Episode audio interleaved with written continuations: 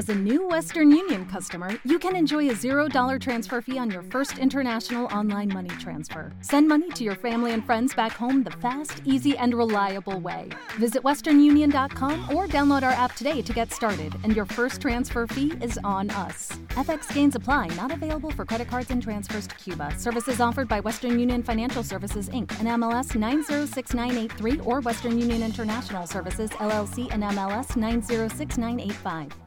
Es la una y media de la tarde. Es noticia. Madrid, con Gonzalo Heredero.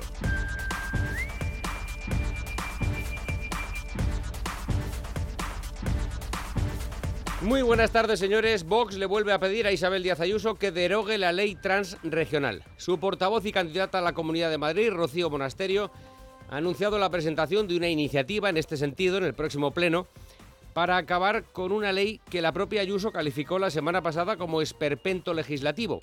Y se apoya en las palabras de ayer del portavoz de campaña del PP, Borja Semper, asegurando que si llegaban al gobierno la derogarían en los primeros 100 días. Ayer escuchaba eh, al portavoz eh, del Partido Popular, al señor Semper, decir que si ellos llegaban al gobierno en 100 días derogarían la ley. Bueno, pues ahora tienen la oportunidad, porque están gobernando el Partido Popular en la Comunidad de Madrid, de derogar la ley trans en 10 días, que es cuando va a ir a pleno.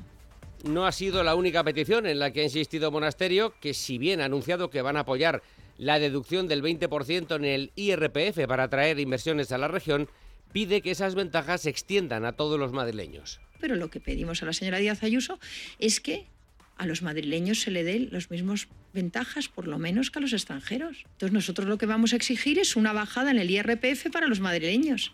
A esta cuestión ha respondido el portavoz del PP en la Asamblea, Pedro Muñoz Abrines, que recuerda que hace muchos años que el Partido Popular viene bajando los impuestos en la Comunidad de Madrid y que este mismo año han aprobado más deducciones fiscales y la reducción de medio punto en el tramo autonómico del IRPF.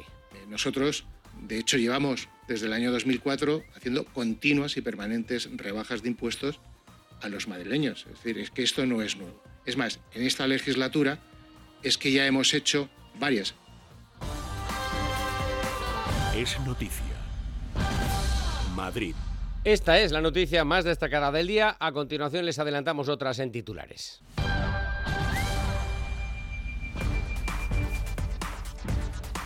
Cuando se celebra la duodécima reunión entre el Comité de Huelga de Atención Primaria y la Consejería de Sanidad, el consejero Enrique Ruiz Escudero ha reiterado la voluntad absoluta de su departamento para llegar a un acuerdo que ponga fin a la huelga de médicos y pediatras que cumple tres meses. Con voluntad total de acuerdo, pero bueno, para ese acuerdo necesitamos también que el sindicato pues, eh, pues dé ese paso para, para tratar de desconvocar esta huelga.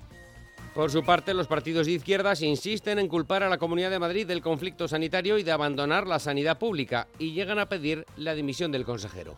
Mira, la huelga la convocó los médicos y médicas y la está manteniendo la señora Ayuso. Mañana o esta misma tarde la señora Ayuso podría terminar con esa huelga. Si es que Madrid es la región donde se deberían pagar mejor a todos los profesionales de los servicios públicos. Pensamos que el señor Ruiz Escudero tenía que haber dimitido.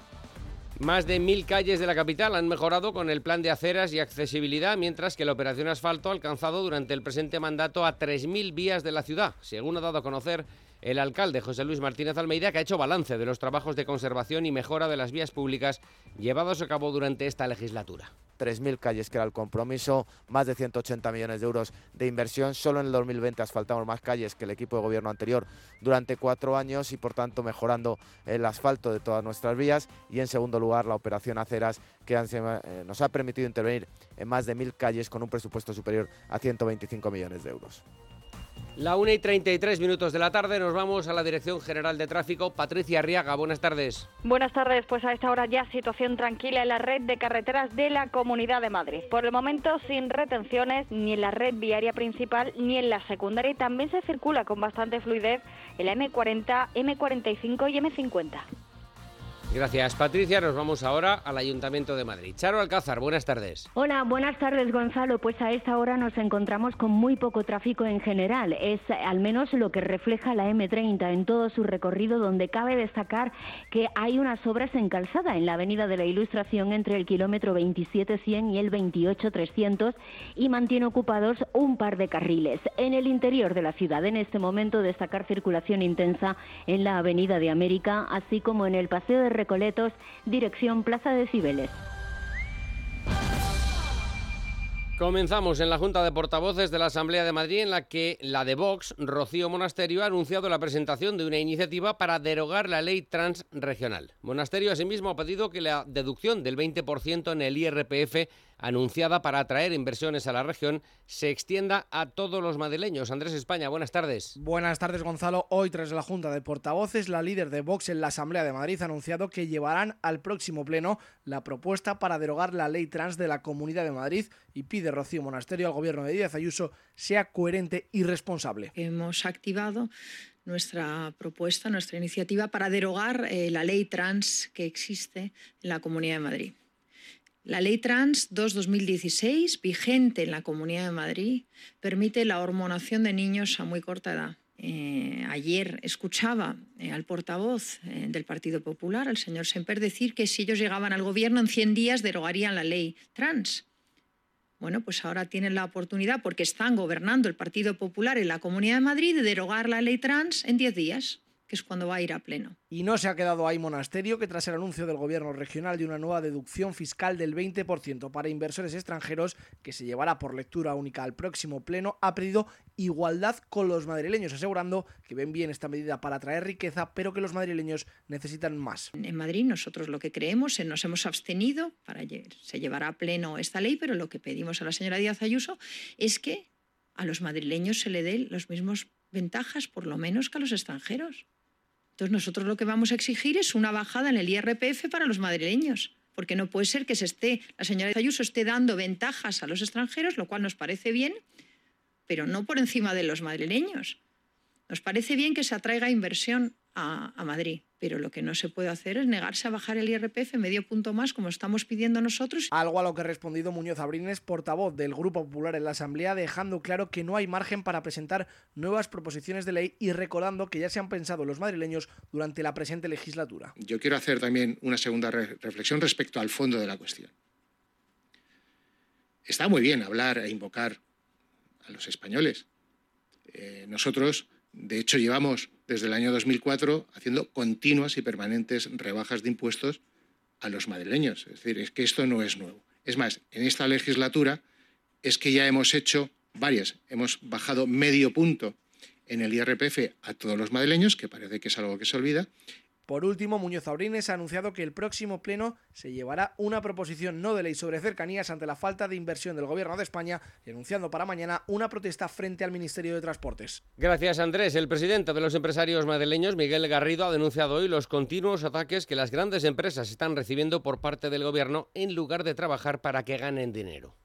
Los empresarios son los enemigos y por lo tanto llevamos ya unos cuantos meses en que estamos siendo eh, blanco de sus ataques y eso es algo enormemente grave porque el gobierno tiene la obligación, a mi juicio, la responsabilidad de trabajar para que se den las circunstancias adecuadas para que las empresas ganen dinero, porque que las empresas ganen dinero es bueno para el conjunto de la sociedad.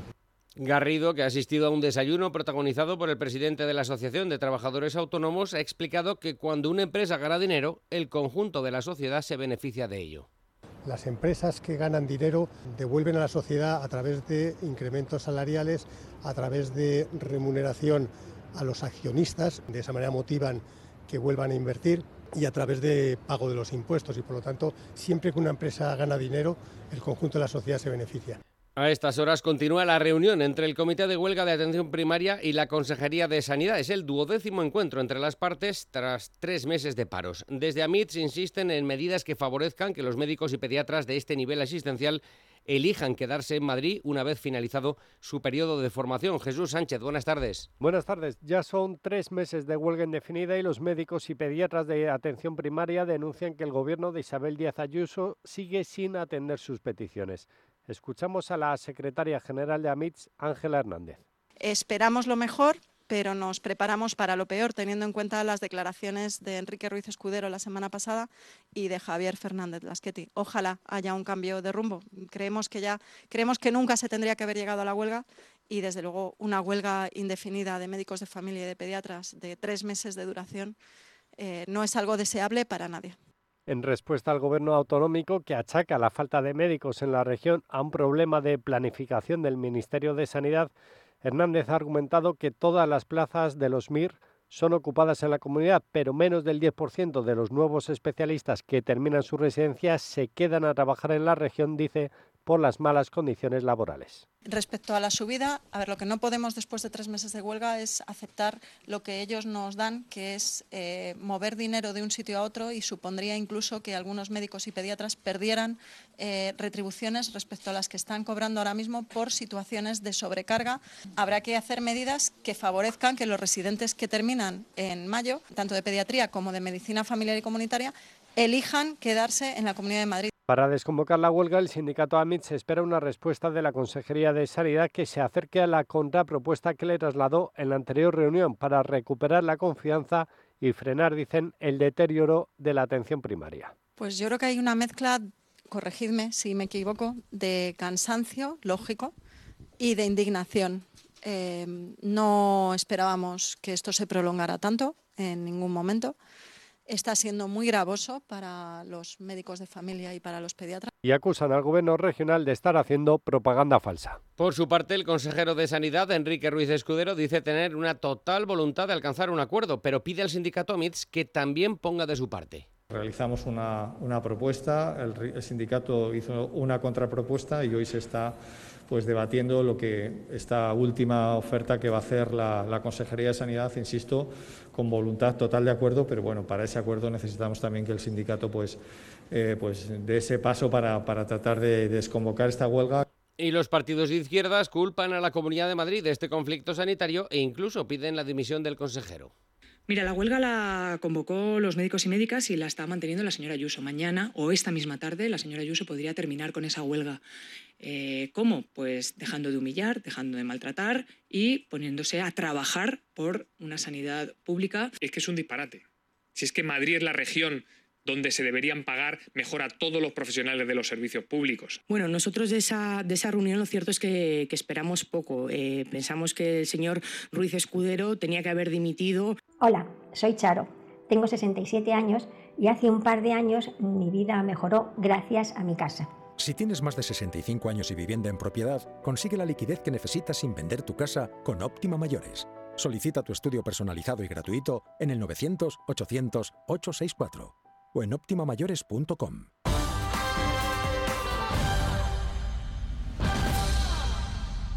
José Luis Martínez Almeida confía en obtener una amplia mayoría en las elecciones del 28 de mayo, como reflejan la inmensa mayoría de las encuestas conocidas hasta el momento. El alcalde, sin embargo, no se confía y avisa en Telemadrid de que la alternativa al PP es una coalición de izquierdas. Yo creo que tenemos que continuar trabajando en la misma línea y es nosotros lo que le vamos a plantear a los madrileños, gobernar en solitario. Lo mismo que hizo Isabel Díaz Ayuso el 4 de mayo, lo mismo que hizo Juanma Moreno en Andalucía y por tanto nosotros queremos seguir ese camino. El único rival es que hay una coalición entre Roberto Sotomayor, Rita Maestre y Maroto.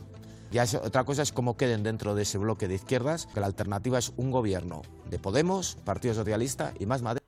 Continuamos con el alcalde porque hoy ha hecho balance de los trabajos de conservación y mejora de las vías públicas llevados a cabo durante este mandato. El ayuntamiento ha actuado en 3.000 calles de la ciudad a través de la operación asfalto y otras 1.000 han mejorado gracias al plan de aceras y accesibilidad.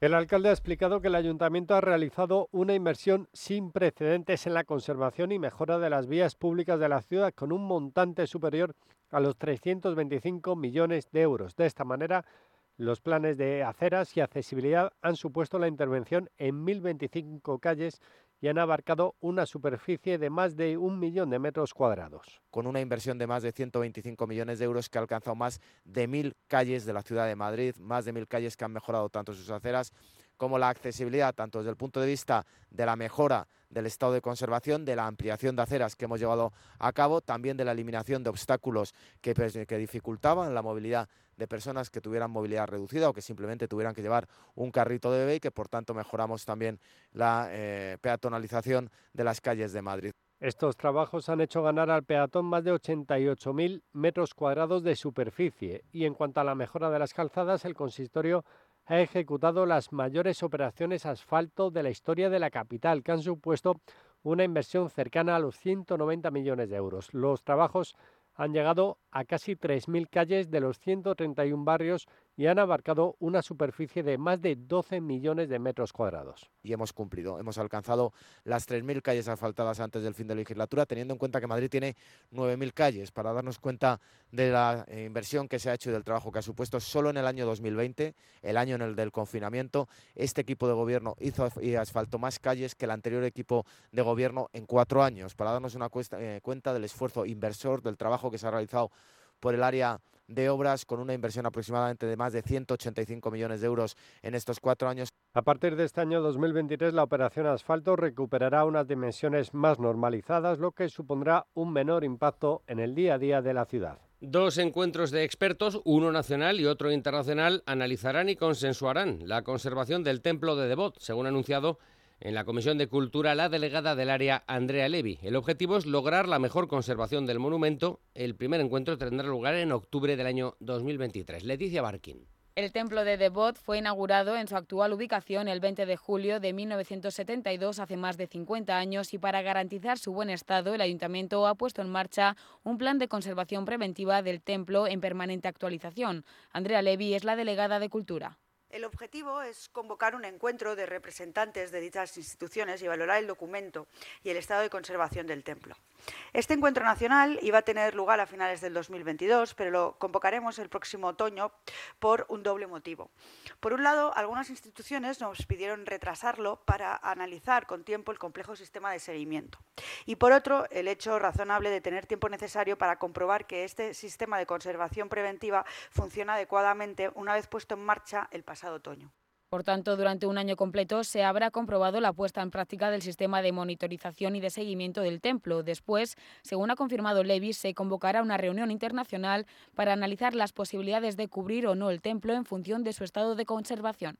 Una vez que se preparen las conclusiones de ese encuentro, se convocará una reunión internacional en abril de 2024 para compartir con expertos europeos, egipcios y americanos nuestras conclusiones y analizar las posibilidades de cubrir o no el templo en función de su estado de conservación. De esta valoración emanará una solución consensuada para garantizar su preservación. This is where projects come to life. Our showrooms are designed to inspire with the latest products from top brands, curated in an inviting, hands on environment, and a team of industry experts to support your project. We'll be there to make sure everything goes as planned, from product selection to delivery coordination. At Ferguson Bath, Kitchen, and Lighting Gallery, your project is our priority. See the latest designs from your favorite brands, including Thermador, at your local Ferguson showroom.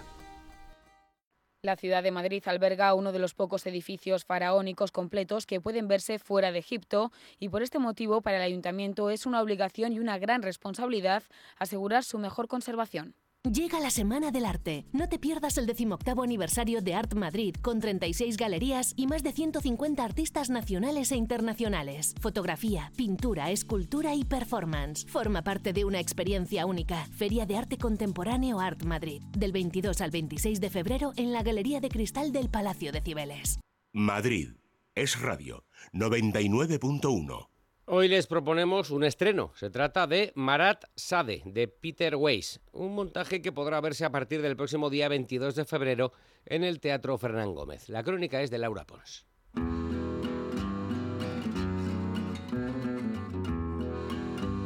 La Revolución Francesa llega a Madrid de la mano de Atalaya Teatro, que estrena Marat Sade.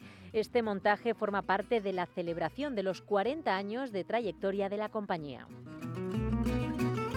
Y es que Atalaya Teatro tiene nombre propio con un estilo que defiende la energía del actor tanto a través del cuerpo como de la voz, la lectura contemporánea de los grandes textos universales, la fuerza expresionista de las imágenes y el tratamiento poético del espacio, la música y los objetos. Marat Sade podrá verse del 22 al 26 de febrero en la Sala Guirau del Teatro Fernán Gómez, Centro Cultural de la Villa. A grandes rasgos se puede decir que esta obra plantea un dilema entre los presupuestos ideológicos del Marqués de Sade y los de Marat. Las obras de Atalaya Teatro se han representado en más de medio millar de ciudades y en 180 festivales nacionales e internacionales, en 40 países y ha recibido más de 60 galardones.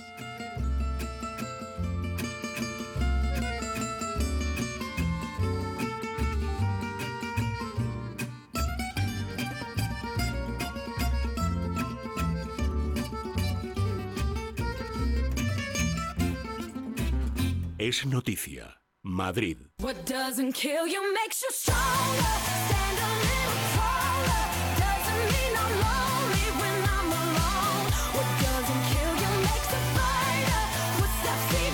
Muchas cosas que contar tenemos eh, hoy en nuestro espacio de deportes, empezando por una que no nos hubiera gustado contar nunca, pero es ley de vida, y es que Amancio Amaro, colaborador de esta casa, por cierto, durante muchos años en Fútbol de Radio, nos ha dejado. Alfredo Somoza, buenas tardes. Buenas tardes por decir algo. Gonzalo, día muy triste para los amantes del fútbol y la vida. Se nos ha ido una auténtica leyenda del Real Madrid y del fútbol español y un buen amigo, como decías, de esta casa, muerto a los 83 años, Amancio Amar, un jugador de una clase extraordinaria que cautivaba con su excelente regate dentro del campo y con su humildad y su sentido del humor fuera de él. Las muestras de cariño y apoyo a la familia se han multiplicado durante toda la mañana. Y si alguien conocía bien, tanto dentro del campo como fuera de él, al gran Amancio Amaro era Isidro San José. Isidro, muy buenas tardes. Eh, buenas tardes a todos. Día triste se va una auténtica leyenda, ¿no? Pues sí, siempre es triste que se vaya gente de, este mundo, pero bueno, en este caso cuando la conoces has tenido tanta relación como yo en los últimos años, le conozco hace muchos años a Mancio, de hecho yo debuté en el Real Madrid cuando él se lesionó en el año 74, con lo cual mi vinculación afectiva era grande y la verdad es que creo que se va un extraordinario jugador y una sensacional persona. Así que creo que no es el mejor de los días para eso. ¿Mm? ¿Qué destacarías del terreno de juego? Hablan de que el regate era algo extraordinario. Bueno, yo ya lo he comentado y creo que en, en, el radio lo he dicho varias veces, que para mí Amancio ha sido uno de los cinco jugadores que yo eh, he visto y he visto bastantes jugadores, o sea que creo que eso lo, lo dice todo. Era un jugador habilidosísimo, rapidísimo en los en las distancias cortas y complicado de, quitarle la, pelota. Eh, muy listo, como gallego que, que es, era un jugador en el campo listísimo, sacaba el máximo rendimiento a sus condiciones. Y fuera de él destacan su humildad y ese sentido del humor que tenía, ¿no? También.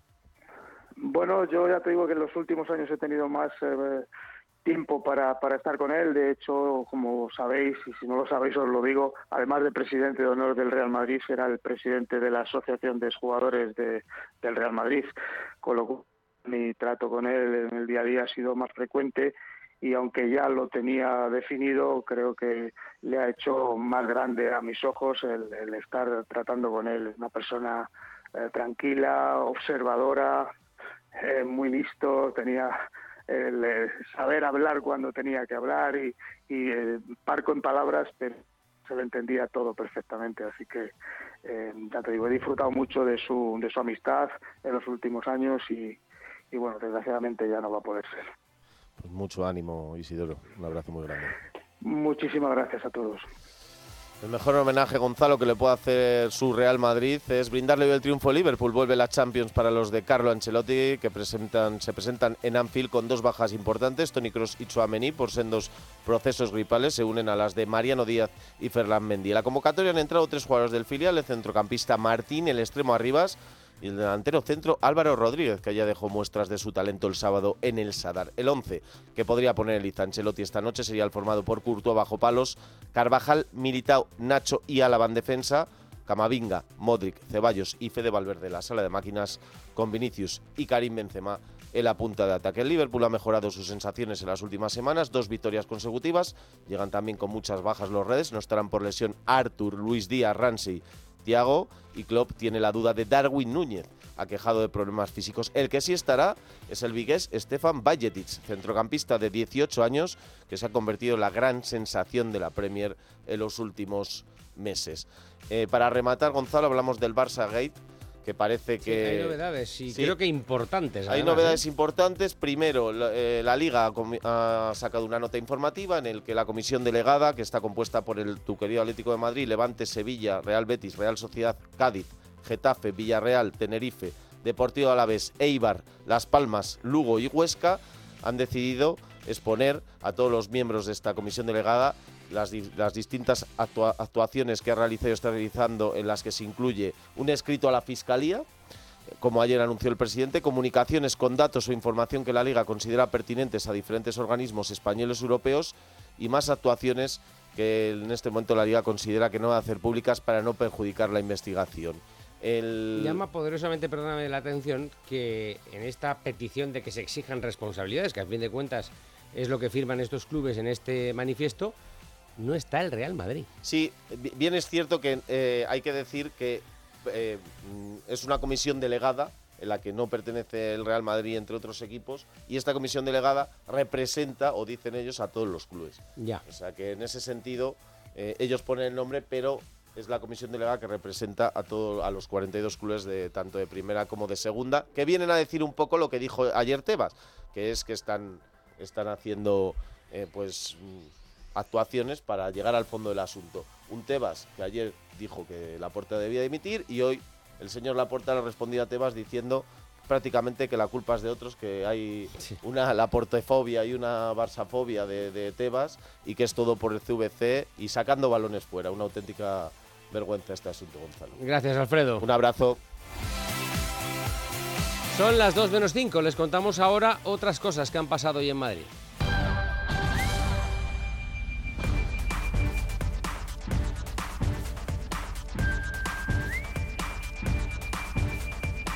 El alcalde de Madrid, José Luis Martínez Almeida, no ha recibido aún contestación a la carta que envió el pasado jueves a la ministra de Transportes, Movilidad y Agenda Urbana, Raquel Sánchez, por los problemas en la red de cercanías de Madrid. En una entrevista en Telemadrid ha desvelado que en la misiva le trasladaba su profunda preocupación por la situación del servicio de cercanías que en las últimas semanas ha sufrido importantes incidentes que afectaron a decenas de miles de ciudadanos le mandé una carta a la ministra de Transportes que todavía no me, no me ha contestado. Es cierto que después de los trenes del norte y la chapuza no debe estar centrada en las cercanías de Madrid, pero lamentablemente es que no se ha centrado en los cinco años que llevan, porque el gobierno del Partido Popular dejó un plan de inversión de 5.000 millones de euros que estaba previsto en presupuestos, de los cuales prácticamente no hemos visto un euro en Madrid. Y lo que sí sucede es que cercanías es un caos. La empresa municipal de transportes es el primer medio de transporte público que recuperó el número de viajeros previo a la pandemia. El segundo fue el metro quien no lo ha hecho todavía es Cercanías. Cae una banda dedicada al robo de relojes de lujo en el centro de Madrid. La Policía Nacional ha desmantelado una banda que se hacía pasar por repartidores de comida para robar a punta de pistola relojes de lujo con precios que oscilan entre los 40.000 y los 100.000 euros. Los robos se producían en los alrededores de restaurantes y hoteles exclusivos del centro de la capital. El grupo estaba formado por cuatro integrantes que tras varios meses de investigación han sido detenidos y enviados a prisión provisional. En concreto se les atribuye 10 robos con violencia, 8 en el distrito de Salamanca, uno en Retiro y otro en Chamartín y un delito de pertenencia a grupo criminal.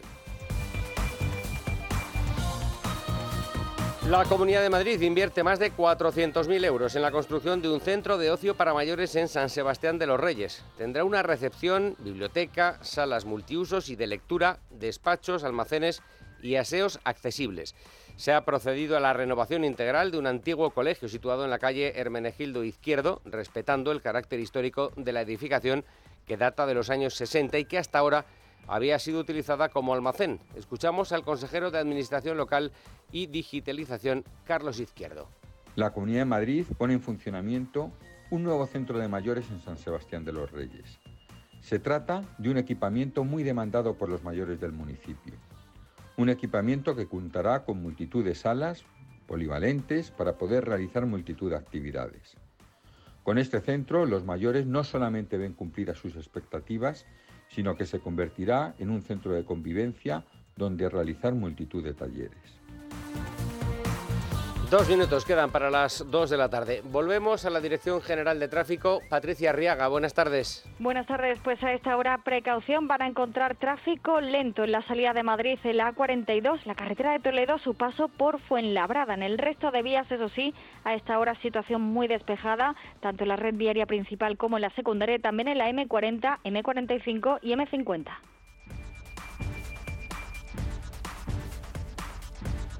Gracias, Patricia. Minuto y medio queda para las 2 de la tarde. Vamos ahora con la previsión del tiempo. Hoy tenemos intervalos de nubes medias y altas. Eh, irá surgiendo a lo largo del día nubosidad de evolución y hay una probabilidad de que se produzcan chubascos. Mm, bueno, carácter, que serán, perdón, de carácter tormentoso incluso con granizo en la segunda mitad del día. Esos chubascos son más probables en la zona de la sierra, con cota de nieve entre los 1700 y los 2.000 metros. Y como ayer tenemos también calima en los cielos de la región.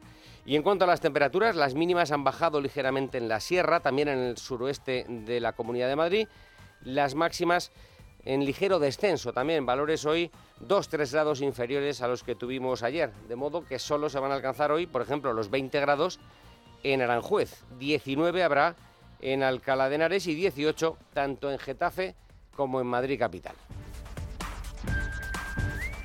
Terminamos ya, quedan 30 segundos para las 2. A esa hora, ya lo saben, es noticia. Y a las 7 y media de la tarde volveremos para contarles todo lo que ocurra en la Comunidad de Madrid. Hasta entonces.